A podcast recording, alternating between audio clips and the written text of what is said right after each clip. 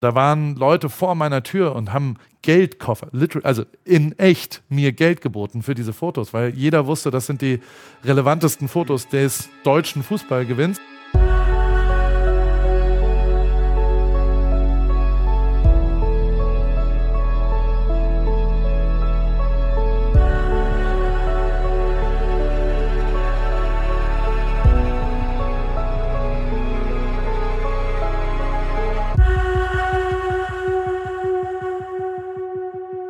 Liebe Hörerinnen, äh, liebe Hörer, mir ist das ein bisschen peinlich, deswegen rede ich im Flüsterton ähm, mit zusammengezogenen Schultern am Flughafen in Houston.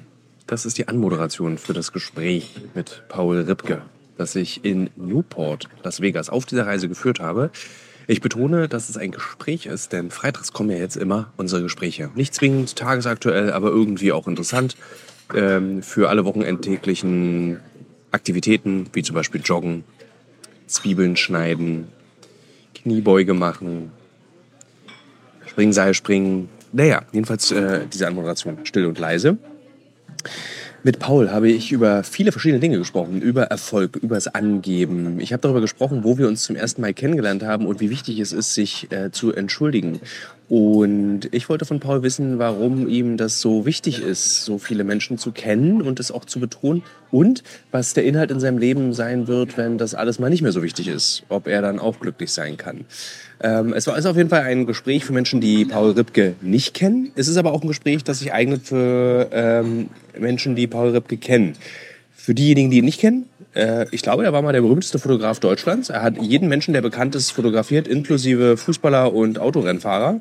Und ähm, jetzt ist er so ein äh, multitalentierter Hallodri, der alles Mögliche ausprobiert und aktuell, glaube ich, gerade ähm, auf der, der AD-Mediathek mit seinem Format Galeripki zu sehen ist, wo es um Fotografie natürlich geht, aber auch als Moderator, Frühstücksmoderator oder Frühradiomoderator bei Big FM. Egal, bitte hört diesen Podcast. Marlon, der neben mir sitzt, hat diesen Podcast aufgenommen und ich werde jetzt das kleine geheime Mikro zu ihm halten und ihn fragen, sag mal Marlon, lohnt es sich, diesen Podcast zu hören? Also ich war live dabei und ich würde sagen, es lohnt sich auf jeden Fall, den Podcast anzuhören. Es war eine sehr tolle Folge, schönes Gespräch, viele Themen. Viel Spaß beim Podcast. Äh, Disclaimer, Marlon ist äh, Volontär bei uns und ich glaube, er hat gar keine andere Wahl. Das ist so, wie äh, Psychotherapeuten zu ihren Patienten immer sagen müssen, dass sie interessant sind. Ähm, ja, viel Spaß mit der Folge. Eins, zwei, drei, vier, fünf, sechs, sieben, acht. Ich finde, das ist die schönste Anmoderation, die je in drei Jahren Alles muss raus Podcast stattgefunden haben. Ich wollte Hat. professionell Sound testen. Wie, wie testet man denn? Also was sagt man? Man muss ja irgendwie so ein bisschen Ton mitgeben. Und was würde man als professioneller Fernsehmoderator, ja. der du ja jetzt durchaus deutscher Fernsehpreisträger mhm. bist, ähm, was ist ein sauberen, sauberer Soundtest? Also ganz früh habe ich mir immer richtig viel Mühe gegeben bei den Galileo-Drehs, also ja. am Anfang von allem, habe ich immer so ähm, erotische Kurzgeschichten äh, erzählt dem Tonmann. Die du dem, dir überlegt hast. Genau, die ich in, in dem Moment Sekunde. mir überlegt habe. Und irgendwann dachte ich so, äh, habe ich keine Lust mehr? Ja. Und dann wurde es zu, glaube ich, 1, 2, 3, 4, Test, Test, Test, das ist ein Tonbeispiel nur für dich. Ich glaube, das ist der Satz, den ich am häufigsten sage. Und man macht das aber nicht um die, also man macht es nicht besonders laut, besonders leise, sondern man macht es normal, man wie einfach, man spricht, genau. damit die wissen, wie ja. man so spricht. Ja, liebe Hörerinnen, liebe Hörer, das war der Einstieg in den Podcast mit Paul Ripke. Ich Hallo. war Gast bei dir in deinem Podcast. Und wir wollten ja eigentlich irgendwie sowieso Jahre schon immer mal einen Podcast zusammen machen. Dann hat es nach Jahren geklappt, dass ich in deinem Podcast war. Und dann dachte ich mir, es hat mir so Spaß gemacht, ich hole dich auch rüber in meinen Podcast. Weil jeder deutsche Mann ab 18 hat ja mittlerweile einen Podcast. Also man kann sich unendlich lange in alle Podcasts einladen.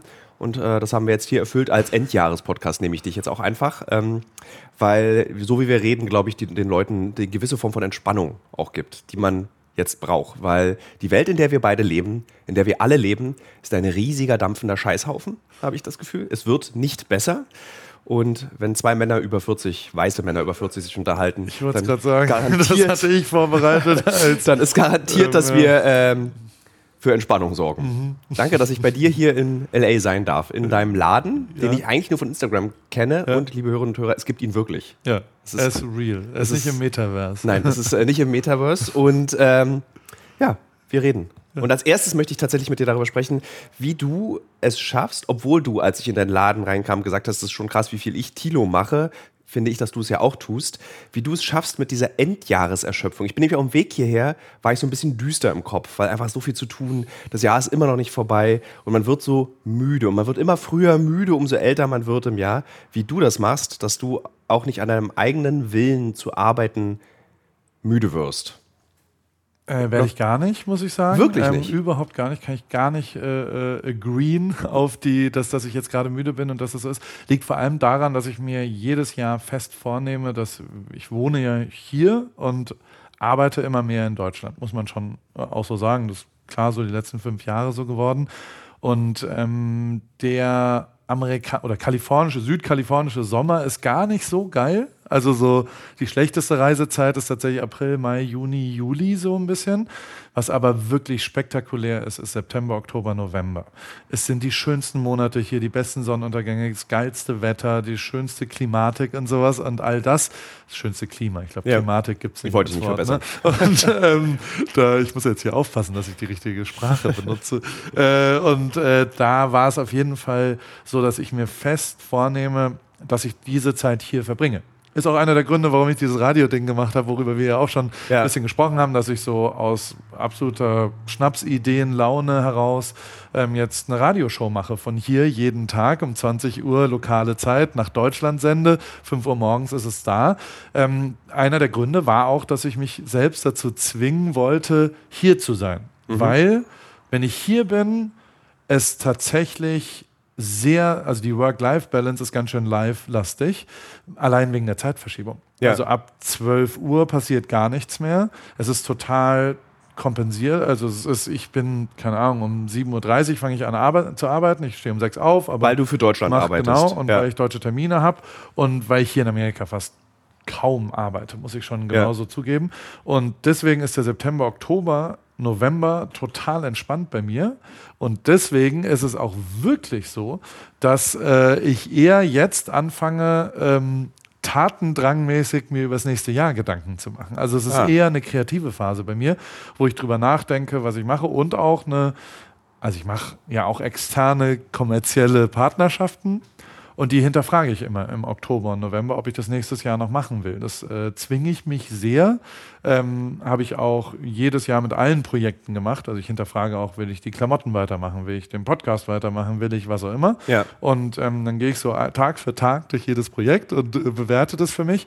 Ähm, mit dem Ergebnis, dass man tatsächlich ein bisschen energievoller rausgeht, weil zumindest ich das Gefühl habe, dass ich das gestalten kann, was ich nächstes Jahr mache. Es ist nicht Und- wahnsinnig gefährlich, wenn du gar keine Erschöpfung empfindest, weil eine Erschöpfung ist ja auch ein Zeichen davon, dass der Körper ist. Also ruhig, ruhig dich mal. Ja. Ruh dich mal aus, weil irgendwann musst du dich doch auch mal ausruhen. Die hatte ich im Juli, August. Ja, total. Also du kennst Erschöpfung, das ist jetzt nicht so ein 100%, Wunderwesen, das irgendwie- Aber ich kenne die Jahresenderschöpfung nicht, von Okay. der du gerade gesprochen hast. Du hast bei dir Ähm, ist es die Jahresmittelerschöpfung. Genau, einfach. bei mir ist es Ja. Mittelerschöpfung, bei mir ist es eine Deutschland-Erschöpfung. Also ich Ja. habe es vor allem, wenn ich viel in Deutschland bin, weil ich da sehr viel arbeite, weil da auch, ich würde mal sagen, mein Leben näher an deinem Leben ist mit Mhm. der Intensität. Das ist aber hier wirklich anders. Also es ist viel, viel entspannter. So, du machst also dann tatsächlich hier, was andere Workation, glaube ich, nennen. Ja. Das ist sozusagen, du lebst und arbeitest, aber das ist so ein zarter Fluss. Ey, ganz ehrlich, es ist kurz vor Ruhestand, muss man auch sagen. Also es ist tatsächlich. äh, Wie alt bist du? 42. Du bist so alt wie ich. 81er Jahre. Und, und du Ja. sagst jetzt kurz vor. Also Ich habe gestern meine Instagram-Bio verändert in Retired Photographer. Das habe ich irgendwie. Ja. Ich war Fahrradfahren und dabei habe ich mir dann irgendwie überlegt, das ist doch eigentlich der Begriff, was ich gerade mache. Ich bin. Living the Dream. Äh, ja. Retired Photographer mit 42. Du, ich. Und also, das, das muss ich, das ist wirklich ernst gemeint. Ich glaube, dass. Also, mein Vater ist gestorben, da war ich 19, 20, ich weiß ich gar nicht mehr so ganz genau, aber ähm, äh, sehr früh. Mit 56 war der. Und dementsprechend bin ich, habe ich meinen Fokus schon immer so eher bis 50 Jahre gesehen. Jetzt sind in meinem beruflichen Leben so krass überpro also ich hatte so viel Glück, ich hatte so krassen Erfolg auch, muss man schon auch so formulieren, der nicht dem Talent oder dem Können äh, angemessen war, sondern ich, ich hatte überproportional viel in meinem Leben, sowohl beruflich als auch privat, muss ich auch sagen. Das lasse ich immer außen vor. Das existiert, das, da rede ich auch drüber, aber die zeige ich nicht in Instagram, was auch immer. Aber ich führe eine Ehe seit 18 Jahren. Ich habe drei Kinder, ich habe eine 17-jährige Tochter. Heute hat mein sechsjähriger Sohn Geburtstag und ähm, das empfinde ich auch als großen überproportionalen Erfolg und weiß nicht so richtig, wie ich, also verdient habe ich das garantiert nicht. Mhm. Ähm, dass ich hundertprozentig dir heute und hier sagen kann, dass ich eh schon in der Zugabe bin. Also was soll denn noch kommen? Ich habe eine Fußball-WM-Sieg einer deutschen Nationalmannschaft fotografiert. Ich habe acht WM-Titel in der Formel 1 dokumentiert, als was auch immer ich da gemacht habe. Ich habe einen Rapper von zehn Zuschauern zu 30.000 eigene Show im eigenen Stadion mhm. mit Materia gemacht. Ich habe die Toten Hosen in Buenos Aires, also so, ich wüsste tatsächlich fast gar nichts mehr, was noch in meiner Bucketlist sowohl privat als auch beruflich überhaupt noch da wäre. Wenn du was machst, und also wenn du zum Beispiel Pari, die, ja. die, die Fashion, die du machst, ist da das Ziel auch, dass du auch so erfolgreich sein willst wie als Fotograf, wenn du Radiomoderator bist? Möchtest du gerne der erfolgreichste Radiomoderator sein, weil du einmal an dieser Zitze des Erfolgs gesaugt hast? Nee. Kann man es ekliger formulieren? Ich weiß ja, es nicht. Das ist, das ist schon auch richtig. Das ist natürlich was, was mich beschäftigt und was mich eher negativ dann berührt, wenn es nicht so erfolgreich wird, weil nichts wird je wieder so erfolgreich wie die Fußball-WM. Weil nichts wird je wieder so, muss man auch sagen, äh, erfolgreich wie ein Podcast mit Joko Winterscheid, der äh, einfach riesengroß in Deutschland, Household Name, sehr vermarktbar, alles toll. Mhm. Ähm, das, das ist schon, also da muss man ja auch abschließen dann mit, ich muss damit abschließen. Ähm, auch Paris wird wahrscheinlich nie wieder, also ähm, ähm, das, das, das bleibt da, wo es ist. Und ich glaube aber nicht, dass es skalierbar ist, weil es eben dann doch näher an freue mich, dass du Fashion gesagt hast. Ich würde es vielleicht als Textilien bezeichnen, ähm, aber es ist eben doch auch ein bisschen Merch. Also es sind schon Leute, die irgendein Interesse an mir oder an meinem mhm. Lebensweg haben und die sagen, ich finde auch die Klamotten cool, ich finde Kalifornien vielleicht ein bisschen cool, aber ähm, per se ist es jetzt nicht so, dass das eine eigenständige Marke ist, die man einfach in Länder exportieren kann, ohne dass irgendjemand je irgendwas von mir oder ja. Kalifornien gehört hätte. Ähm, dementsprechend ist auch eine Grenze erreicht, der Skalierbarkeit, um mal ja. so ein Marketingwort zu benutzen, ähm, weil ich das auch gar nicht kann. Und dementsprechend, äh, je älter ich werde, desto klarer versuche ich eben genau damit zufriedener zu werden und ähm, schon auch für mich, und das ist das, was ich, also mich hat immer krass beschäftigt, dass ich nicht, also ich, ich, ich habe auch viele Leute kennengelernt, die immer davon reden, wie alles vor fünf Jahren, vor zehn Jahren, vor 15 Jahren war.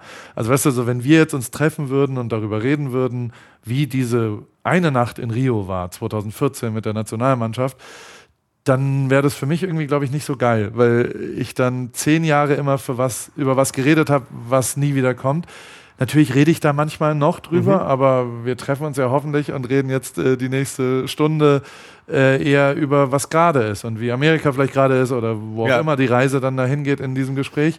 Ähm, und das ist was, worauf ich eigentlich eher ein bisschen stolz bin, dass ich mich persönlich weiterentwickelt habe und dass ich andere Sachen jetzt mache, damit ich nicht immer nur darüber reden muss, wie es früher war. Und vielleicht kommt daher auch der viele Wechsel. Also ich wechsle schon viel, ich ja. gehe viel weg von Situationen, wenn ich nicht mehr das Gefühl habe, da der Richtige zu Bist sein. Bist du deswegen nicht so ein Meckerer? Weil viele, nee. also besonders bei Fotografinnen und Fotografen merke ich oft so dieses, wenn man mit ihnen zusammenarbeitet, ah, früher war alles besser. Ja. Früher war, Mann, da habe ich irgendwie am Tag 2000 Euro bekommen für einen genau. Job, jetzt kriege ich 350 für eine Woche. Genau. So, ist das, vermeidet man mit der Methode, die du anwendest, dieses, dieser Blick nach hinten und die Sehnsucht nach hinten? Ich glaube ja. Also ich bin grundlegend auch wirklich niemand, der viel bereut, sondern also es ist irgendwie, ich bin kurzfristiger. Also so mein ganzer Zeithorizont ist total kurzfristig, übrigens auch privat. Also mhm. seit 17 Jahren treffen wir uns im August am Hochzeitstag und sagen, wollen wir noch ein Jahr machen. Werde ich auch immer echt nervös, die drei, vier Wochen davor äh, und hoffe, dass äh, meine Frau da sagt, mhm. ja, wir machen noch mal ein Jahr. Ähm, obwohl wir drei Kinder haben, ähm, ist es eben nicht für immer. Also dieses bescheuerte christliche Versprechen, ja. was auch immer, das finde ich total schwachsinnig.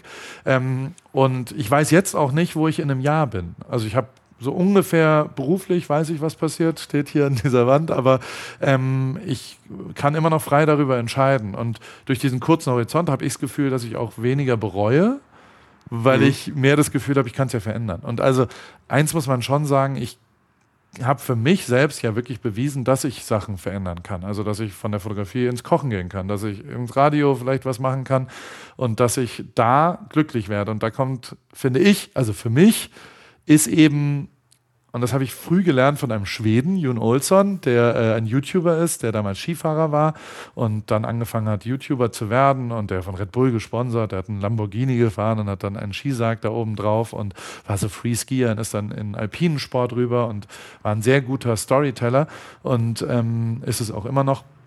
Und der hat mich total geprägt, weil der immer gesagt hat, zu 50 Prozent alles, was du rausbringst als Mensch, der Sachen rausbringt. Das bist Ja. du ja auch. Zu 50 Prozent muss mindestens entscheidend sein, ob du selbst das gut findest. Die anderen 50 Prozent kannst du externe Leute fragen oder Entscheider fragen oder vielleicht auch die Audience fragen. Kann auch sein, dass irgendjemand das macht. Ähm, aber das Erste und Wichtigste ist, dass du selbst Sachen rausbringst, die du gut findest.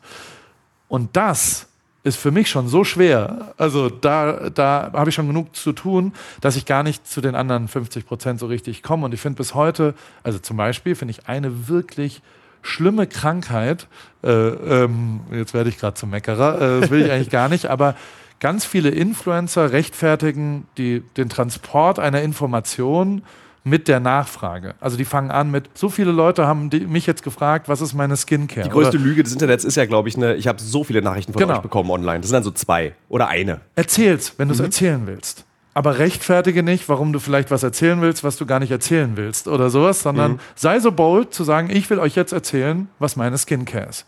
Das finde ich, solltest du schon machen. Ja. Und ähm, das hat mich immer geprägt, dass ich auch für mich beschlossen habe, ich will nichts machen, weil die Audience das will. Und da, also ich würde jetzt mal abkürzen, ähm, wenn, ich, wenn ich das all in gehe, dann wollen die eine Doku à la Geissens von mir zu Hause, weil wir wohnen in Amerika, wir wohnen, kann ich gern mitnehmen gleich, wir wohnen so, dass ähm, RTL 2 sofort eine Doku über uns machen will. Mein Leben ist auch exciting genug, dass man das Berufliche dann ins Private, meine Kinder sind hübsch genug, ähm, die spielen Hockey in der Highschool, was auch immer, also alle wären, alle Faktoren wären da dass das hundertprozentig sehr vermarktbar wäre. Und das tue ich ja ganz bewusst nicht, weil ich nicht das machen will, was die Leute wollen, sondern erstmal versuche, das hinzubekommen, was ich will. Also du würdest dich nicht bewusst entscheiden für eine RTL 2-Sendung, auch wenn RTL 2 dich fragt, und würd, weil du denkst, das ist, bin nicht ich oder? Genau. Okay. Weil ich das nicht will. Also so, Okay. das trifft jetzt Vermarktung von Familie, von das ist meine Grenze, das ist mein Privatbereich, das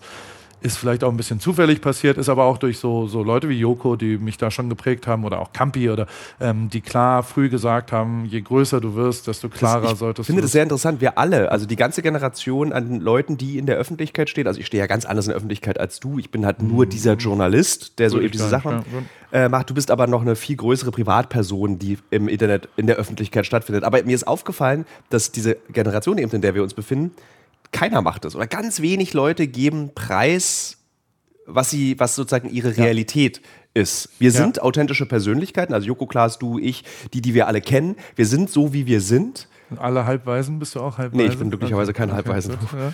Meine Mutti und mein Vater hören diesen Podcast, Okay, also ja. bin froh, kein Sehr Halbweise. schön, sehr gut. Ja. Ähm, äh, aber wir schützen das Private sehr stark. Aber geben, und das finde ich krasse Leistung, wir geben etwas trotzdem preis. Also man hat Ja. das Gefühl, man würde uns kennen. Und man würde, glaube ich, den meisten auch immer sagen, du bist so, wie du bist. Wenn man sich, ach, du bist ja wirklich so wie ich. glaube, wenn Leute dich Ja, ja, kennenlernen, ja, die sagen 100%. wahrscheinlich dann so, Mensch, du bist ja wirklich so wie im Internet. Ja. So. Übrigens auch sehr überraschend mit Kooperationspartnern, die dann sich wundern, dass ich so bin, wie ich bin ähm, und sagen, oh Gott, äh, also da, da zitiere, versuche ich dann immer zitieren. Campi hat irgendwann mal gesagt, naja, du kannst jetzt auch nicht die Toten Hosen zu einem Wohnzimmerkonzert einladen und dich dann beschweren, dass ein Bier umgekippt ist auf dem Teppich. Aber ähm, grundlegend, äh, ja, das, das ist eine richtige Beobachtung und ich glaube, das hat auch was damit zu tun, dass wir es halt natürlich auch noch kannten, bevor es öffentlich war. Also wir sind ja die letzte Generation, die ohne Social Media 25, 30 geworden ist Ja. und mit Social Media davon profitiert hat auch. Ich glaube, die nachfolgende Generation ähm, hat da auch weniger, also ich will das gar nicht bewerten, kann ja jeder für sich machen, wie er es will, ähm, aber es ist schon crazy, wie viele Leute öffentlich äh, Konflikte äh, betreuen und da haben wir ja auch drüber geredet, dass so diese ganze Konfliktlösungs- und also das beschäftigt mich. Ich bin, Ja. mein Vater war Gesprächspsychologe, meine Mutter hat ein Mediationsinstitut äh, gegründet und geleitet 20 Jahre. Das hat mich natürlich total geprägt, ähm, was Konflikte, wie die entstehen, wie Gespräche ablaufen. Und der Hauptfaktor bleibt da ja natürlich immer wieder und wieder ähm, die Beratung drumherum. Also wen fragst du denn? Also Ja. wer erzählt dir? Und ich sehe die meisten Konflikte in meinem Umfeld meist eskalieren, wenn man halt sehr egozentrisch kombiniert mit falschen Beratern arbeitet. Also wenn man seine Schwester fragt und die sagt einem natürlich, das darfst du nicht mit dir machen lassen und ähm, dann gehst du dahin und sagst, das mache ich nicht mit mir und, und dann entsteht halt irgendwie eine Eskalation und nicht darüber nachdenkst, was die Gegenseite eines Konfliktes an vielleicht berechtigten äh, Ja. äh, Gefühlen dabei hat. Und ähm, das äh, ist natürlich hochpotenziert in, in Social Media. Hundertprozentig so, weil du fragst dann irgendjemanden und also da kannst du ähm, Konflikte, finde ich, äh, auch von Shitstorms. Äh, also da wirst du immer dann Leute finden, die dir ganz doll schreiben, das ist hundertprozentig genau so, ähm, du hast recht und lass dich nicht unterkriegen. Und wenn das der 17. schreibt, dann denkst du das ja auch irgendwann.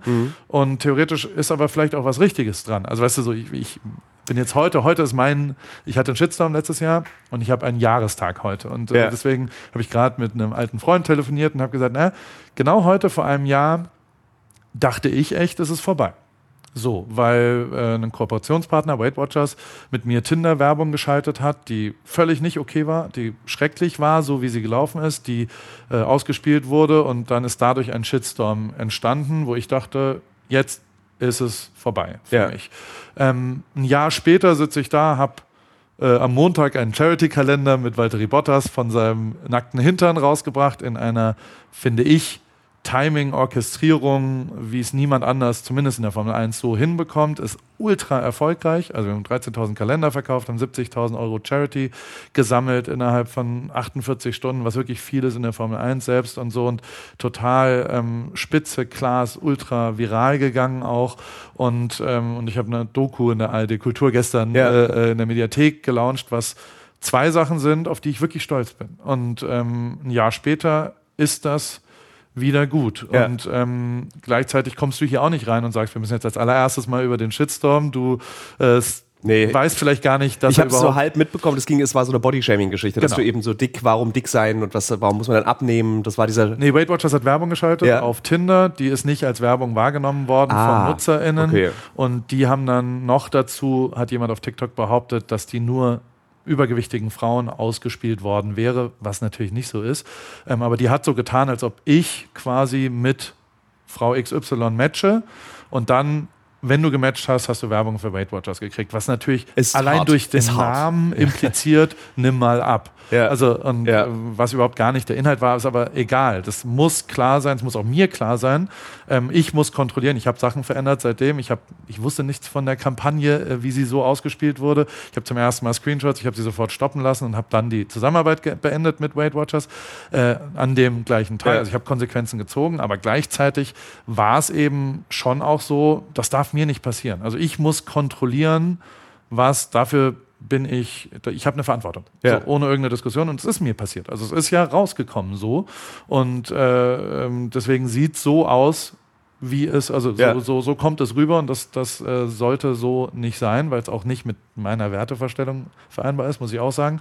Und ähm, weil aber auch, und das muss ich auch sagen, ich im letzten Jahr zu viel kommerziell mit Partnern gearbeitet habe und dadurch den Regler ein bisschen zurück. Also jetzt sage ich dir gerade, Gala Ripke und der Ja. Kalender, das sind eben keine kommerziell geprägten Firmen geben mir Geld zum Werben Projekte, sondern das sind eigene Projekte, die ein Ergebnis auch aus dem sind, dass ich mich hinterfragt habe und für mich gesagt Ja. habe, ich will wieder sowas machen. Was ich mich frage, ist bei all den Dingen, die du tust, und weil ich hatte die Frage schon mal äh, zu, der, zu, zu dem Textilien ge Mhm. gestellt, dieses, dieser Erfolg, den du als Fotograf hattest und hast, hättest, auch wenn du retired bist, Ja. ähm, kam der zu früh? Ist mir egal. ist- Weil also- kann ich ja nicht verändern. Also ist jetzt so, wie es ist. Ähm, ich bin total zufrieden. Ich habe für mich eine Konsequenz draus gezogen, dass ich für mich auch gesagt habe, und also es gibt schon auch einen Erfolg, den, glaube ich, Deutschland nicht so richtig gesehen hat, weil der war international irgendwann. Nach der Formel 1 war ich schon bei Will Smith, ich war bei Odell Beckham Jr. und habe also relevant wirklich in der absoluten Champions League an Persönlichkeiten gearbeitet, jeweils einen Monat vielleicht. Mhm. Ähm, habe da aber auch klar gelernt, da habe ich dann einen Tag nicht gekonnt und dann war ich weg. Also ich, einmal war ich nicht verfügbar und seitdem gehen beide nicht mehr ans Telefon. Also die Champions League ja, kann sich eben auch leisten. Ja, ja. Das, das ist und fairerweise und das ist schon auch was. Auch Rio hätten ganz viele andere Leute fotografieren können, die Materia-Fotos hätten. Also alle Sachen, die ich gemacht habe, sind natürlich auch austauschbar gewesen. Also es hätte jemand anders genauso gut hinbekommen, ja. vielleicht sogar besser. Ist es, weil du und eine Type bist?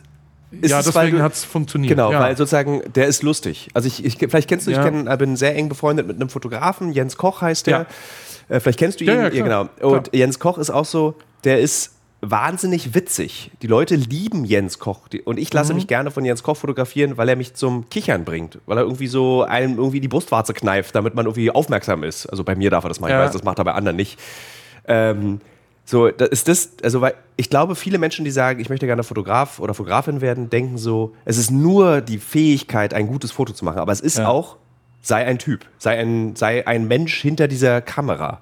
Das ist natürlich beides. Also es sind was beides ist, was ist mehr? Voraussetzungen. Ist, musst, wir, du, musst du eher witzig sein oder eher ein guter Fotograf sein? Äh, du musst beides. Also ohne das eine geht es nicht, mhm. tatsächlich. Das sind zwingende Voraussetzungen, glaube ich, in der zweiten Ableitung der Mathematik. Ähm, die, äh, ich, also ich würde zwei Sachen dazu sagen. Es gibt tatsächlich zweierlei Typen an Leuten. Der erste Typ ist, und das gibt schon, es gibt sehr viele Leute, die wollen Fotograf werden, um den Lifestyle zu leben. Und weil du bist nah dran an Leuten, an Situationen, an Dokumentationen auch. Mhm. Ähm, du, du erlebst was, du wirst vielleicht, du hängst mit berühmten Leuten ab, du hast was, also du, du bist ja jemand, den die auch brauchen. Dementsprechend ist der Lifestyle durchaus ähm, ähm, ähm, ja, aspiring, also für, mhm. für Leute. Und dann gibt es Leute, die wollen diesen Lifestyle. Ähm, die werden meist nicht langfristig erfolgreich. Zumindest habe ich viele Leute gesehen, äh, die dann auch irgendwann scheitern, weil ihnen natürlich die Leidenschaft fehlt. Ähm, die Leidenschaft ist dafür auch eine zwingende Voraussetzung, weil nur Leute, die wirklich leidenschaftlich dokumentieren, Geschichten erzählen und fotografieren wollen, glaube ich, können in diesem Beruf äh, erfolgreich sein. Ich finde, du bist das absolute Blueprint-Beispiel dafür, dass du leidenschaftlicher, ich würde jetzt mal Reporter sein, ja. äh, sagen. Ähm, äh, ich ich kenne keinen leidenschaftlicheren Menschen für Geschichten außer dir. Ich kenne ganz viele, aber, aber ja. ich sage es nur in ja. meinem Umfeld. Und das ist der Grund, warum es erfolgreich ist, dass du als Typ auch angenehm bist und was auch immer kommt obendrauf. Und das ist schon so. Und also, Gerd Polt, umstrittener Mensch, ist mir völlig klar, aber mit der macht mit den Toten Hosen immer so Liederabende, der war mal da und der hat so ganz pointiert, ähm, mit dem haben wir drei Tage gearbeitet und dann hat er einmal so nebenbei gesagt, als ich irgendwo hinkam, er hat gesagt, ah, da ist er wieder der Okkasionsparasit.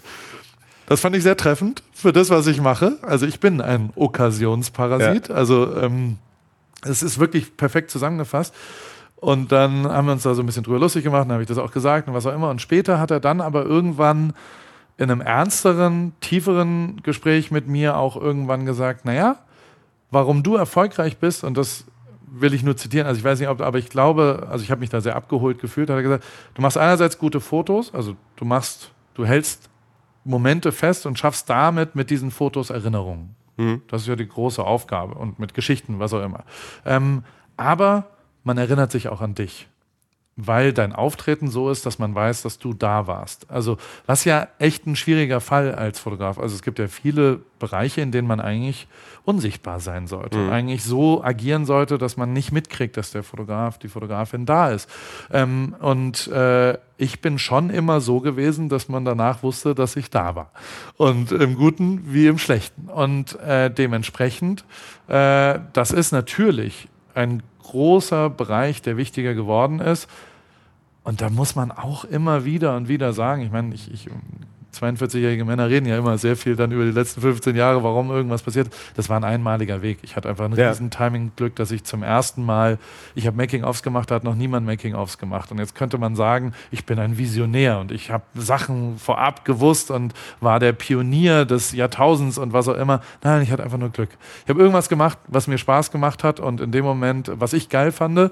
Und das hat dann irgendwie zu ein bisschen Erfolg, aber auch nicht viel. Ne? Also darfst du auch nicht vergessen, es war jetzt nicht so, dass ich viral gegangen bin mit Life of Paul, was die ersten Making-ofs waren. Das haben 3000 Leute gesehen bis heute. Also das hat niemand gesehen. Dementsprechend ähm, war das gar kein riesengroßer Erfolg, von draußen kein Audience-Erfolg, sondern aber ich fand's geil. Ich habe mich da aufgehoben gef gefühlt und ich hatte unfassbares Glück, dass ich auch einer der ersten Fotografen in dieser Instagram-Bubble war, wo Leute überhaupt ein Interesse daran hatten, wer machten die Fotos.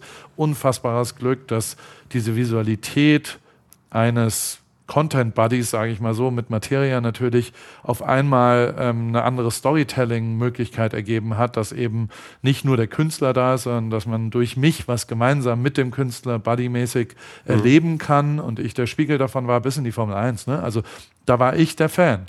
Und ähm, das war einfach nur Glück. Das wäre alles jetzt, wenn du jetzt alle 417 Schritte machen würdest, die ich so getan habe, dann würdest du nicht bei dem Erfolg rauskommen, den ich habe. Und deswegen, was, was also, ich wäre komplett ungebildet und dumm, wenn ich, wenn mir das nicht klar wäre, dass der Hauptfaktor echt Zufall war.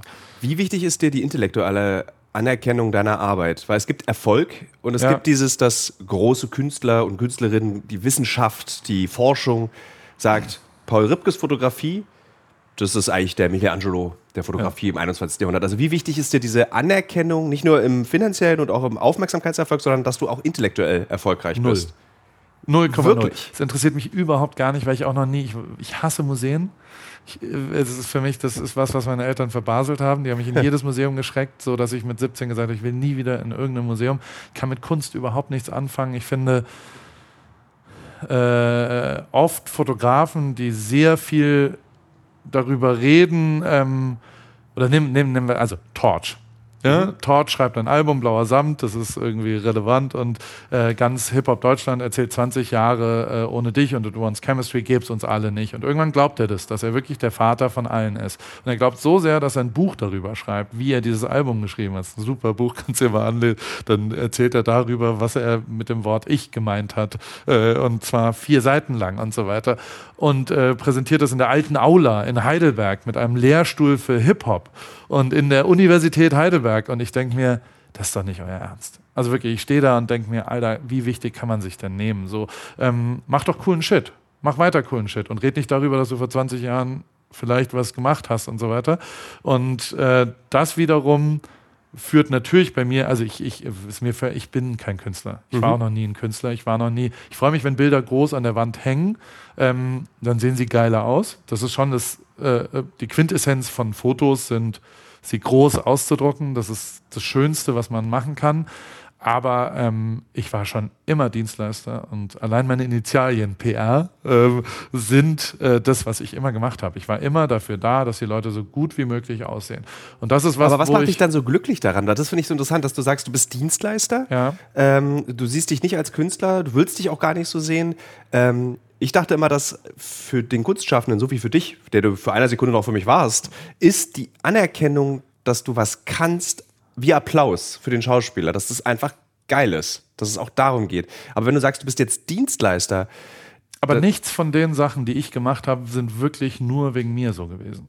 Und ich glaube, deswegen habe ich ja auch gar nicht, würde nie für mich beanspruchen, dass, also ich schaller ein paar Angeber, ich bin ein Angeber. Ja. Ich bin einfach auch. Kommst ja auch aus Westdeutschland. Das ja- Deswegen, ihr seid ja Heidelberger, trotteliger Angeber. Ich kann dir jetzt sagen, dass der bestverkaufteste Bildband ähm, von mir verlegt geworden ist, der deutschen Geschichte immerhin.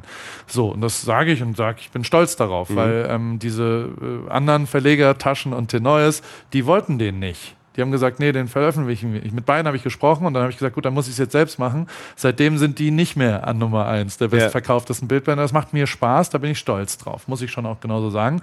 Gleichzeitig hat dieser Bildband und der Erfolg des Bildbandes nichts, aber auch gar, nee, nicht nichts, maximal 2% was damit zu tun, wie ich da fotografiert habe und 98 Prozent, dass Mario Götze ein Tor im Finale geschossen hat und die Weltmeister geworden sind, weil der Inhalt so relevant ist, erst recht für das, was ich mache. Ja, ähm, ja wenn die Dritter geworden wären, dann hätte es, glaube ich... Hätte kein Buch gegeben. Ja. Wären die rausgeflogen gegen Tunesien in der Vorrunde, wäre äh, wär ich gar nicht nach Brasilien gekommen. Also dementsprechend, und das ist mir klar, und das muss ich schon auch sagen, die Fotos von Materia sind auch nur so relevant geworden, weil Materia einer finde ich, der relevantesten, prägendsten urbanen Künstler der letzten 20 Jahre in Deutschland ja. äh, gewesen ist. Und auch die Toten Hosen haben Dinge geschaffen, von denen ich profitiert habe, weil ich Fotos von denen ja. gemacht habe, mit denen ich nichts, aber auch gar nichts zu tun hatte. Warum gibt es so wenige Okkasionsparasiten? Ja. Weil es ist ja, du beschreibst ja genau das, dass du die, die, die Situation gibt dir die Möglichkeit, etwas zu schaffen,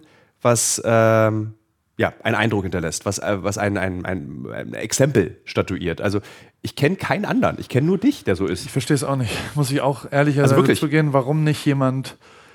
Ich glaube manchmal ähm, unterschätzen, also äh, dieses, was du vorhin gesagt hast mit dem, du bist ja echt so, also so, was auch immer, ja. ist ja schon auch was, was bei mir tatsächlich auch oft passiert, dass Leute das so, aber manche Leute unterschätzen, dass ähm, dass ich tatsächlich ein Interesse an Menschen habe. Also so, mir liegt es jetzt tatsächlich heute daran, dass du und dein Team, fünf Leute, hier weggehen und keine schlechte Zeit hatten. Und es ist mir total egal, wie ich dabei rüberkomme, sondern mir ist das Wichtigste, dass ihr, dass es euch gut ging und dass ihr vielleicht auch sagt, Mensch, der Paul ist ein netter Kerl. So, der hat uns einen Kaffee eingeladen, ich würde euch jetzt auch einen Bagel schmieren und was auch immer. ähm, dafür, dass ihr weggeht und sagt, Mensch, das ist mein, das, das mhm. ist mein Antrieb so drumherum. Und was ich davon habe, ist mir total egal erstmal. Und wirklich egal. Und deswegen ist so, ich sehe das zumindest, jetzt wird es wieder der 42-jährige Mann in der nachfolgenden Fotografiegeneration, haben ganz viele Leute, und ich, ich werde dann schon auch gefragt, wenn Leute Paper über mich schreiben an irgendwelchen Marketing-Universitäten, das findet schon statt und so weiter. Und die, die, die benutzen ganz oft das Wort investieren. Die sagen, ja, Paul hat so schlau in sein Net Netzwerk investiert. Er hat oft was umsonst gemacht. Er hat äh, auch Leuten geholfen, ohne dass er eine Gegenleistung hat. Ähm, Sachen ähm, investiert. Zeit, Aufwand, Arbeit investiert. Ein Investment äh, setzt aber voraus, dass man auch was zurückbekommt. Und das habe ich nie. Ich habe wirklich einfach Leuten geholfen. Mhm. Und mein Ziel war, den Leuten zu helfen. Und natürlich haben die irgendwann dann mir geholfen, aber deswegen habe ich es nicht gemacht. Ich habe nicht gesagt, das ist ein großer Unterschied. Und da gibt es schon, also ich habe drei, vier Leute in meinem Umfeld, unter anderem einen, einen Fotograf, den ich auch kenne, der dann immer Fotos ausdruckt und dann gibt er dir die und dann musst du aber sagen, Mensch, vielen, vielen Dank, dass du mir die gegeben hast und das ist wirklich ganz toll. Und wenn du das nicht sagst, dann nimmt er sie dir wieder weg.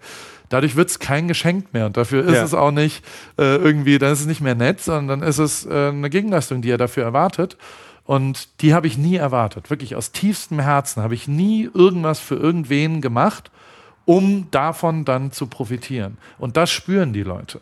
Und das wissen die Leute. Und das muss man schon auch sagen. Ich persönlich, wie ich jetzt hier stehe, kann dir sagen, dass ich überproportional viele Menschen hatte, die mir geholfen haben. Jedes einzelne erfolgreiche Projekt hat Leute im Team drumherum gehabt, die unfassbar viel mir geholfen haben dabei. Und die haben das aber nicht mhm. nur getan, weil ich irgendwann mal was gemacht habe, sondern weil sie tatsächlich auch mir helfen wollten. Weil deren Ziel war, jetzt helfe ich Paul mal ein bisschen und nicht aus schlechtem Gewissen und nicht aus aufgerechneten was auch immer, sondern aus echter Nächstenliebe vielleicht oder was auch immer es ist. Und das ist was, ähm, was glaube ich dann doch das unterscheidet. Wenn man überall irgendwas macht und was zurück erwartet, wird es nicht zurückkommen, glaube ich. Was passiert, wenn Menschen mit dir brechen? Und wie oft ist das schon passiert? Drei, vier, vier also wenn, wenn Leute wirklich mich belügen. Weil ich habe das Gefühl, dass wir beide ähm, eine Kondition, nenne ich es mal, ja. haben. Beide identisch, beide ein großer Antrieb in unser Leben und zwar, dass Menschen uns mögen. Ja. Dass wir gemocht werden. Ja. Und wie gehst du damit um, wenn du nicht gemocht wirst?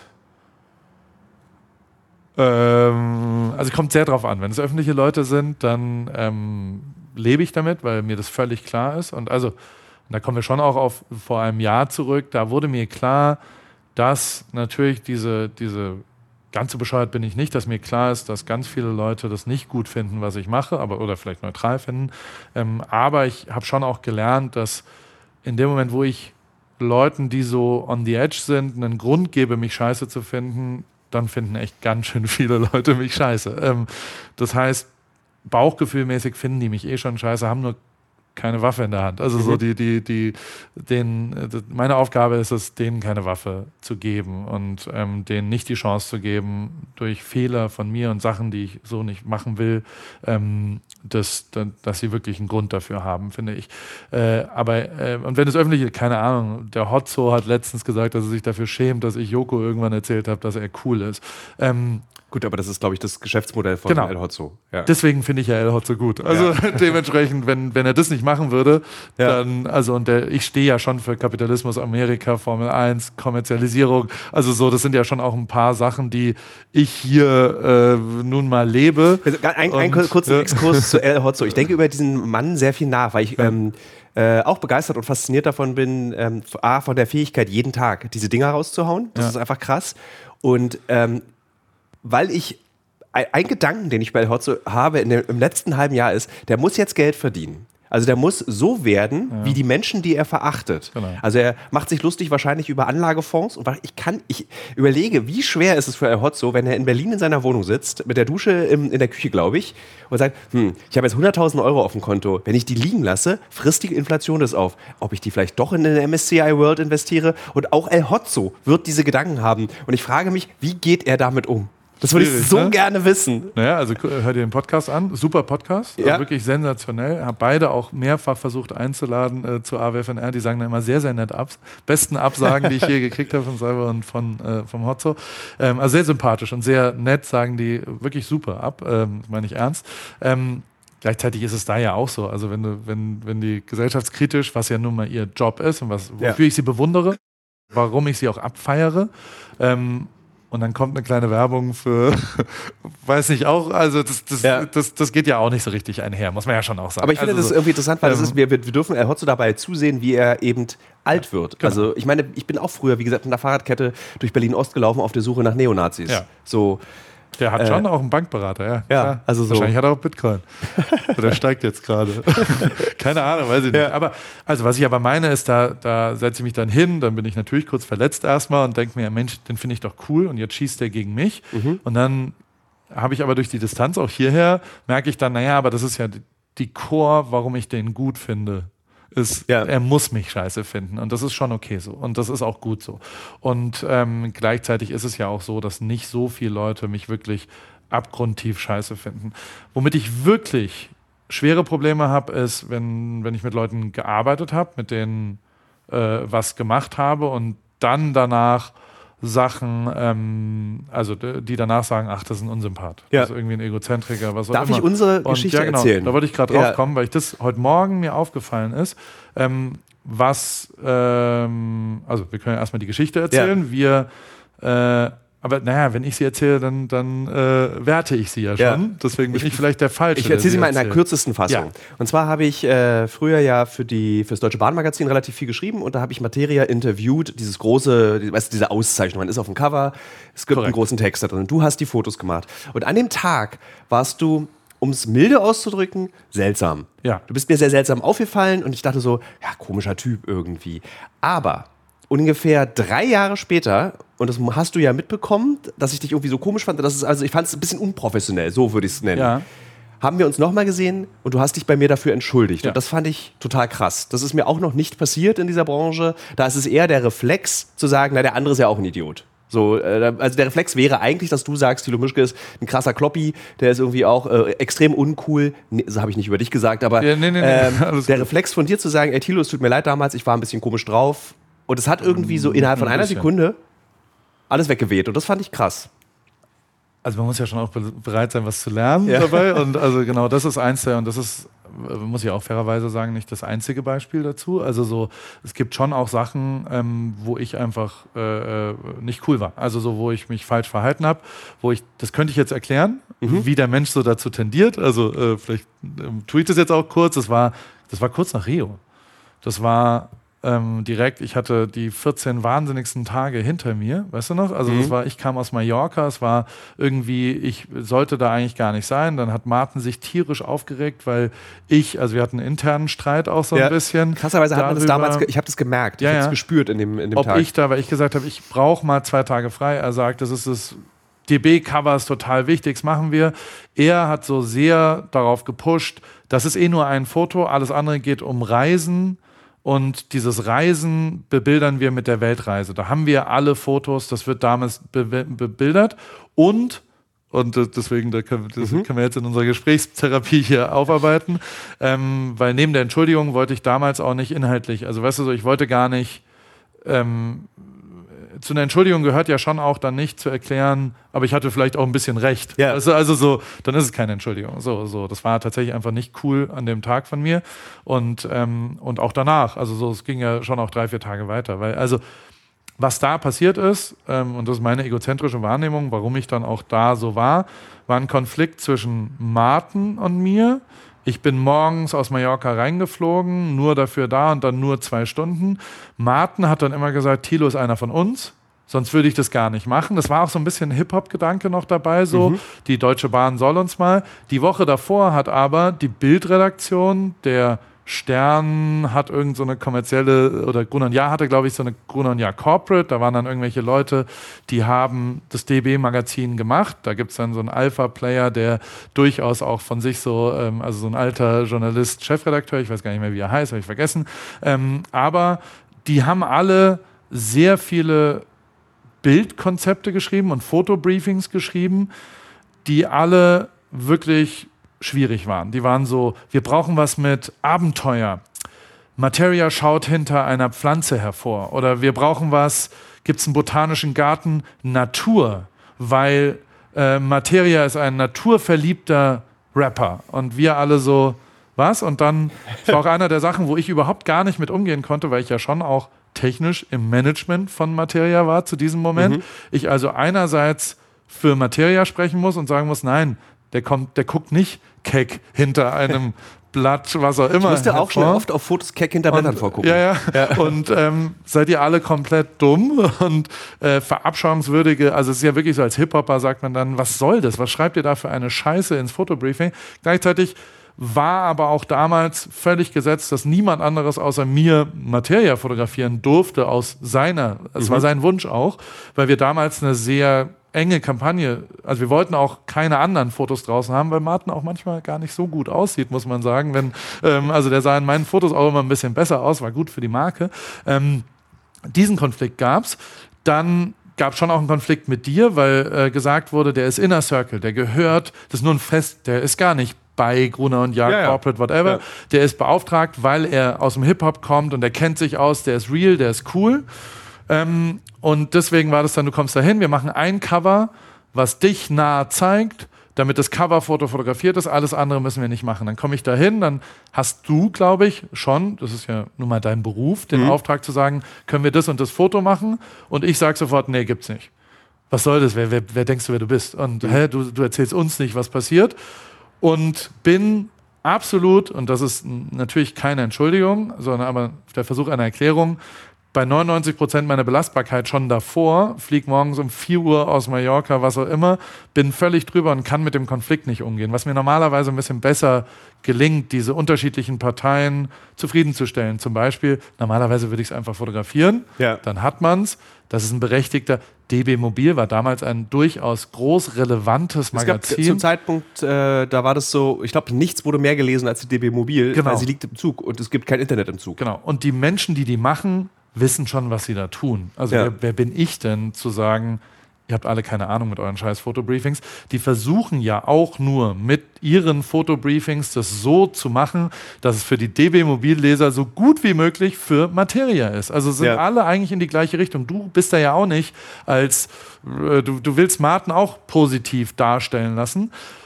Und das war, und es gab übrigens auch interne Probleme. Also so, ich wusste überhaupt, das waren ja die Anfänge von, wie positioniere ich mich da? Ja. Und was für eine Da hast du Rolle aber deine, du hättest eine Arschgeige, also du hättest ja auch die Entscheidung machen können, ich werde der krass überhebliche Starfotograf, der, der unangreifbar ist. Aber du hast dich entschieden für, ich werde der Mensch. Ich werde sozusagen, ich bin einer von du. Ja, von, an dem von, Tag war ich der Ja, Starfotograf, der, Ja. der nicht. Und nicht nur der Starfotograf, sondern noch dazu auch der Manager und der Kumpel von der Weltreise, über den bitte auch ein bisschen geschrieben werden sollte. Weißt du, also Mhm. so, das waren schon, und also ich kam gerade von dem größten Ding der Welt, nämlich One Night in Rio. Ich sage, ich bin der krasseste Fotograf der Welt gerade. Also Mhm. so, weil zwei Wochen lang jedes Medium Deutschlands nur direkt, die, die haben Leute nach Mallorca geschickt, weil die die Fotos haben wollten, die Bild und so weiter. Ne? Also so, so, da waren Leute vor meiner Tür und haben Geldkoffer, literal, also in echt mir Geld geboten für diese Fotos, weil jeder wusste, das sind die relevantesten Fotos des deutschen Fußballgewinns. Und in dieser Attitude reite ich da halt so rein und sage, Thilo, was willst denn du von mir? und wir du, waren auf so einem kleinen Boot über die Spree. und sauer wurde ich dann, oder warum ich es nicht gehandelt gekriegt habe, weil ich nicht das Gefühl hatte, dass das stimmte, dass Martin gesagt hat, der ist einer von uns. Weil drei Tage später der Chefredakteur mich anruft und sagt, sag mal, wie du dich da verhalten hast, das ist wirklich komplett low, weil du natürlich wahrscheinlich feedbacken musstest, warum gibt es diese Fotos nicht? Und du gesagt hast, weil Paul Ripke sich zu schade, oder ich weiß gar nicht, Ja. was du gesagt hast, aber du hast halt schon gesagt, Seltsamer Typ. Der war jetzt- seltsamer Typ, bisschen äh, Ja. hochnäsig. Genau. Und Ja. das war ich auch da. Gleichzeitig dachte ich aber, was will ein Tilo jetzt? Der ist doch einer von uns, der ist doch ein Hip-Hopper. Wir sind doch gegen die und habe eben noch nicht die Weitsicht gehabt, dass dein Beruf da war, für die DB Mobil eine Materia-Geschichte Ja. aufzureihen. Und wenn man da an den Tisch sich setzt und sagt, oder in das Boot sich setzt, ähm, dann kann man sich auch nicht mehr beschweren darüber, dass das nicht Hip-Hop-Regeln sind und dass du nicht sagst, ey, wir machen das so real, wie wir wollen. Okay, äh, ich muss Und- jetzt hier mal so eine Side-Note für die Hörerinnen und Hörer Ja. dieses Podcasts reinmachen. Ich weiß nicht, wo, wann in dieser wunderschönen Geschichte der Punkt entstand, dass Thilo Mischke ein Hip-Hopper ist. Ich möchte kurz dazu etwas sagen. Ja. Ich habe nicht nur mit einer äh, Fahrradkette auf dem Urbano Wudutal auf Neonazis gewartet, ich habe mit 16 auch mal kurz gemalt Ja. und gescratcht, sehr viel gescratcht. Aber mit 18 ungefähr war meine Hip-Hop-Phase vorbei. Ich war großer Cypress Hill und Wu-Tang Clan-Fan. Und jetzt mit 42 höre ich gerne Teute Records aus Berlin, Prenzlauer Berg. Aber ich war in der Zeit dazwischen Und du hast Alles. schon so Geschichten geschrieben. Sonst nicht hätte über, Martin dich dann nicht äh, Ich glaube, der Martin und ich haben uns verbunden über den Osten. Okay. Das war eher so ein Ossi-Ding, glaube ich. Also so, ich will es nur mal, weil ich, Okay. fand, ich fand es ganz süß so. Tilo Mischke, der Rapper, ich dachte, der ich Kenner. hätte jetzt gedacht, nee, du schreibst für die Juice oder so. Nee, ich habe noch nie für die Juice geschrieben. Aber ich will ich es einfach nur erklären. Aber ich mochte es für einen kurzen Ja. Moment. Einmal, für, du, ich war jetzt ja für zehn Minuten ungefähr, war ich Im ein, Inner Circle. Ein, ein Inner Circle Rap- und Hip-Hop-Experte. Finde ich total, Genau. aber ich möchte es gerne einmal auflösen. Und dann, und in diesen Konflikt rein, war ich schon auch sauer dann auf Martin, weil Martin war durchaus auch eine treibende Kraft hinter, ich will nur dieses eine Foto machen Ja. und alles andere mache ich nicht. Und ich habe dann das Gefühl gehabt, jetzt kriege ich ab, dass du dieses diese Fotos nicht, also warum bin ich dann jetzt der Idiot aus dem Job, warum denkt die ganze DB mobil? Und es war schon ein krasser Konflikt. Also der hat mich Ja, richtig ja, das hat, das wir, wir haben, ich habe dann es eine war krasse, in mehreren Ebenen. Ja, also bei euch, eine- bei uns, das ich habe war. eine krasse Mail geschrieben auch und habe gesagt, sag mal, das stimmt nicht, was da ist, das war schwachsinnig. Und es ging so weit und den Konflikt zu handeln war genauso schwierig, weil ich sowohl Manager als auch Dings war und ich in meiner Funktion als Manager habe dann gesagt, das gibt nur dieses Foto und wenn ihr das nicht wollt, dann machen wir keine Geschichte mit euch. Killt Ja. die gesamte, das war die letzte und dann haben sie das ja auch so gemacht, wie äh, von uns sozusagen. Das heißt, teilweise war dann auch so ein, siehste, man, und also die Geschichte am Ende war total geil. Sowohl Ja. inhaltlich als auch bildlich. War Das hat genau super Spaß gemacht. Also das, das- Interview hat mir ja richtig Freude bereitet. was wir wollten. Ja. Und wir natürlich denkt man dann am Ende, und das ist genau deswegen so wichtig, weil es halt kein Abenteuer hinter irgendeinem Blatt Herschaubild ist, sondern das klare, äh, nahe Porträt und so weiter. Und also, aber das stimmte natürlich nicht. Ähm, und vor allem stimmte nicht, wie ich das gehandelt habe. Hundertprozentig so. Und natürlich hat mich das damals auch total geprägt, weil ich Das ist total krass, das gerade nachgedacht habe. Das Weil ist so- das ist alle irre. Konflikte haben mich krass geprägt und alle Konflikte, die so waren, die ich schon auch oft hatte, die haben einen gemeinsamen Nenner. Ähm, ich habe da Scheiße gebaut. In jedem einzelnen von den Konflikten gibt es was, wo ich äh, das im Nachhinein anders gemacht hätte. Und diese Erkenntnis führt natürlich dazu, dass ich da dran schuld bin. Weil komischerweise ja alle anderen Sachen, wenn mir das nicht passiert, nicht zu einem Konflikt führen. Also so, man muss schon echt sagen, dass ich jetzt nicht ungerechtfertigt in irgendwelchen Konflikten gelandet bin in den letzten 20 Was Jahren. hat Es denn war dir immer diese- gerechtfertigt. Was hat denn dir diese Arroganz weggehobelt? Warst du das ganz alleine oder was, wer hat den Hobel angesetzt? Äh, nee, das war ich alleine. Ja, das war schon auch die. Also A, dann schon auch, also es war, äh, war damals auch eine, ich versuche jetzt nochmal zurückzudenken, nach Rio war das schon auch, also die größte Aufgabe von Rio, und jetzt reden wir genau über Ja. Rio, aber ähm, war diese Festplatte mit den Fotos zu einem Buch zu machen. Da sind so viele rechtliche, es gab, ich hatte alle Fotorechte, habe sie bis heute. Ähm, es gab keinen Nutzungsvertrag, es gab keinen Auftrag. Ich habe ganz viele Sachen, ich war vier Jahre von der FIFA gesperrt, ich war, also so, da gab es so viele, es gab 27 Leute, die auf den Fotos drauf waren, die alle eine Meinung hatten. Jeder einzelne Spieler sagte, das finde ich nicht so gut, das finde ich aber gut. Ähm, dann gab es 54 Leute Betreuerteam, also es war alles ganz, ganz viele unterschiedliche Faktoren. Ich war da schon sehr unter Druck und bis heute, und da sind danach auch noch zwei, drei andere Konflikte genau dieser Natur, wo ich wirklich äh, retrospektiv weiß, da war ich einfach äh, am Limit und hätte ähm, dann keine weiteren Sachen mehr, weil das mich so ausgefüllt hat, das hinzubekommen, dass dieses Buch je rauskommt, dass diese Fotos je an die Öffentlichkeit äh, äh, kommen, dass ich äh, äh, da schon auch gelernt habe, dann in zweiter Instanz, das ist natürlich der größte Erfolg gewesen, den ich je hatte. Also das war das Besonderste, was ich gemacht habe. Natürlich bin ich schon auch ultra stolz darauf, weil es tatsächlich ganz neue, die- diese Art der Fotografie gab es nicht. Na, und es davor bleibt. Von, Es genau, bleibt. es bleibt. Und, Ja. und ähm, bis heute bleibt es, genau. Hundertprozentig. Und das ist mir mit nicht allen Sachen, mit 99 Prozent der Sachen nicht gelungen. Ähm, da ist es mir gelungen. Ähm, das aber getroffen mit der Tatsache, dass das wirklich, und das meine ich wirklich ehrlich, ähm, gar nicht so viel mit mir zu tun hatte. Ähm, das hat mich dann lehren lassen, dass ich mich selbst nicht so wichtig nehmen sollte. Ähm, weil ich tatsächlich auch in dem Moment, wo ich mich wichtig nehme, in dem Moment, wo ich der Superstar Paul Ripke bin, in Konflikte komme, die nicht mit meiner Persönlichkeit vereinbar sind. Also so ein Typ wie du, ich will nicht, dass der von dem Shooting weggeht ähm, und sagt, was ist denn das für ein komischer Typ. Ähm, das ist nicht mein Ziel. Ja. Ich finde, Ich glaube, es würde auch heute nicht mehr passieren. Und ich glaube, Ja. du wärst auch nicht jetzt hier in LA als 42-Jähriger mit all den Möglichkeiten, die Ja. du hast, wenn du so geblieben wärst wie an diesem Tag vor zehn Jahren genau. mit Materia. Ja, ist doch schön. Ja. Man kann sich verändern, man kann Sachen, äh, äh, kann lernen.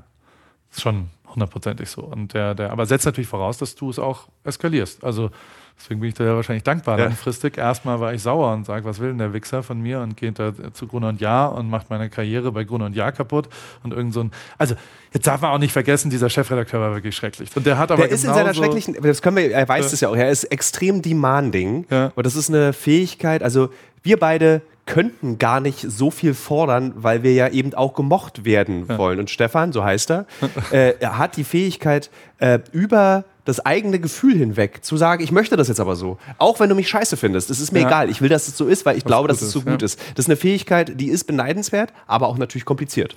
Okay. Ja. Aber ähm, das hat, der Konflikt da hat auch Ja. sehr viel dazu beigetragen, weil wir, würden wir uns verstehen, wenn ich den kennenlernen würde? Ja. Wenn ich mit dem Bier trinken Ja. gehe? Sollte ich vielleicht auch mal machen. Ja, weil es gibt, es gibt ja immer eine berufliche Person. Es gibt ja, eine Pers- Berufsperson. Insbesondere, in, also wir beide sind so, wie wir sind. Viele andere sind dieses authentische Leben. Wir sind einfach so. Wir verändern, wir machen Fehler vor anderen. Aber wenn du als Chefredakteur in einem Konzern wie Gruner und Jahr arbeitest, hast du eine andere Persönlichkeit am Schreibtisch. So, es ist einfach so. Ja, hundertprozentig. Ja. Ja. Aber äh, ja, Sind wir beide so, weil wir Angst haben vor Konzernen? Das ist nämlich das, was mich gerade darauf gebracht hat, weil ich so eigentlich in der frühesten Frühheit meines Lebens, da gab es noch D-Mark, ja. entschieden habe, ich möchte niemals für einen Konzern oder eine große Firma arbeiten. Ich möchte nicht das, was ich kann, das, was ich bin, Menschen schenken, die einem dann eine Weihnachtsfeier geben. Okay. Habe hab ich nie gehabt als Antrieb so. Ich, ich hatte so Ähm, eine Angst vor Konzernen und vor großen Firmen. Ich habe auch im Volontariat zum Journalist habe ich entschieden, äh, nach einem Jahr, also von zwei Jahren, ich kündige. Ich, also ich mache das zu Mhm. Ende, aber ich werde hier nie, ich werde danach nie wieder wirklich fest irgendwo arbeiten, weil ich so eine Angst habe vor diesem Griff, vor diesem eisigen Griff der Kreativlosigkeit der Festanstellung. Ja. Ähm, Jein, kann ich nachvollziehen. Also äh, ist, glaube ich, der richtige Weg bei dir dann gewesen. Bei mir war es eher so, dass ich, also ich hatte schon, ich habe ein Praktikum bei SAP gemacht, äh, im Ja. Marketing, Ja, schon. äh, in Waldorf als BWLer mit 24, als ich eigentlich schon fotografiert habe und so weiter, wollte aber mal, ich versuche, äh, die Optionen, die es so gibt im Leben, auch bewertbar zu machen. Deswegen mache ich auch gerade Radio, weil ich dann Mhm. zumindest bewerten kann, wie ist denn das jeden Morgen, äh, eine Radioshow zu machen oder whatever. Ähm, das habe ich auch damals getan. Und da gab es aber einen Faktor, der mich bis heute verfolgt, nämlich ist es relevant, dass du da dabei bist? Ah. Und das war sehr irrelevant. Also es war total egal, ob ich da hinkomme, es war total egal, was ich da sage, es, war total, es hatte keinen Effekt eigentlich am Ende. Was leider oft so ist, bei je größer die Organisation ist, je mehr Leute mitmachen, desto egaler wird es irgendwann, dass du da Ja. auftauchst. Das ist übrigens auch was, was in der Formel 1 der Sargnagel von einer schwierigen, also als ich aufgehe, ich habe dann einen aktiven Vertrag gehabt, noch ein Jahr lang und habe den gekündigt. Der Sargnagel war, als ich mal rausfinden wollte, wie relevant oder irrelevant ich so äh, Ah, bin. darüber haben wir in deinem Podcast auch Ja, gesprochen. und ich Ja. Fotos hochgeladen habe, äh, die vom Wochenende davor waren und niemand hat es gemerkt. Ja. Und ich mich gefragt habe, sag mal, warum bin ich da noch? So, weißt du, also es ist total egal, es sollte lieber jemand anders machen. Und das war immer mein Antrieb. Und das merke ich auch bis heute. Jetzt zum Beispiel dieser, dieser Kalender mit den Nacktfotos und den gäbe es nicht, wenn ich das nicht mit ihm zusammen machen würde. Also Mhm. gar nichts gäbe es davon. Es gibt keine Kampagne, es gibt keine Videos, es gibt gar nichts davon. Ähm, da bin ich tatsächlich ein relevanter Punkt da dabei. Das ist das, was ich mir gewünscht habe. Und bis heute kann ich, und auch da ist es so, dass vor zwei Wochen ist natürlich klar, dass dieser Kalender rauskommt. Da wissen dann Teams, Management, PR-Berater, Freunde. Ich bin ja schon auch mit Mercedes so. Ich war zu Besuch in Austin, dann war das, da haben schon Leute drüber geredet.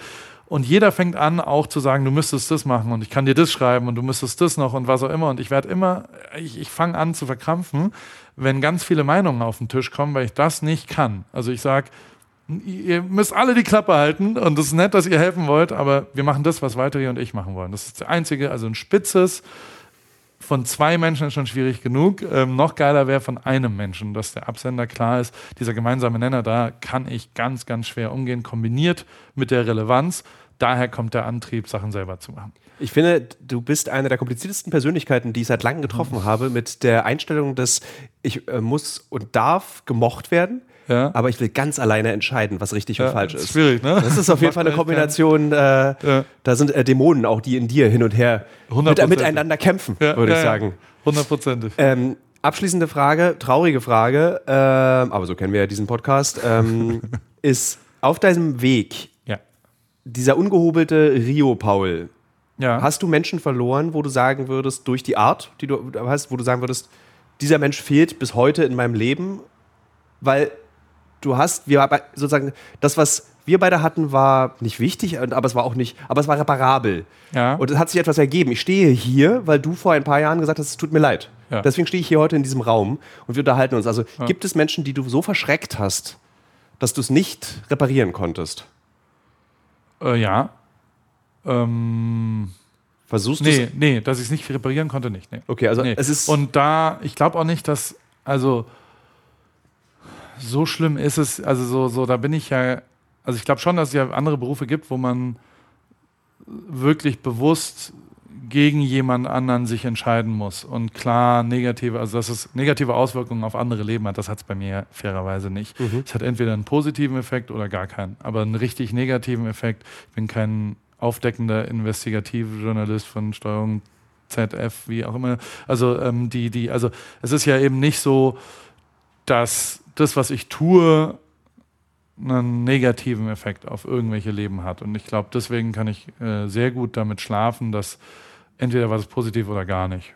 So, und ähm, gleichzeitig war es schon auch so, dass alle offenen Konflikte, die ich so hatte, ich auch repariert habe. ja. Also so, ich äh, schon regelmäßig für mich denke, so, das macht keinen Sinn so und ich dann schon auch wirklich ehrlich einsichtig bin, also so wie ich bei uns ehrlich Mhm. einsichtig äh, äh, war und immer noch bin, dass, dass das tatsächlich äh, äh, mein Fehler da war.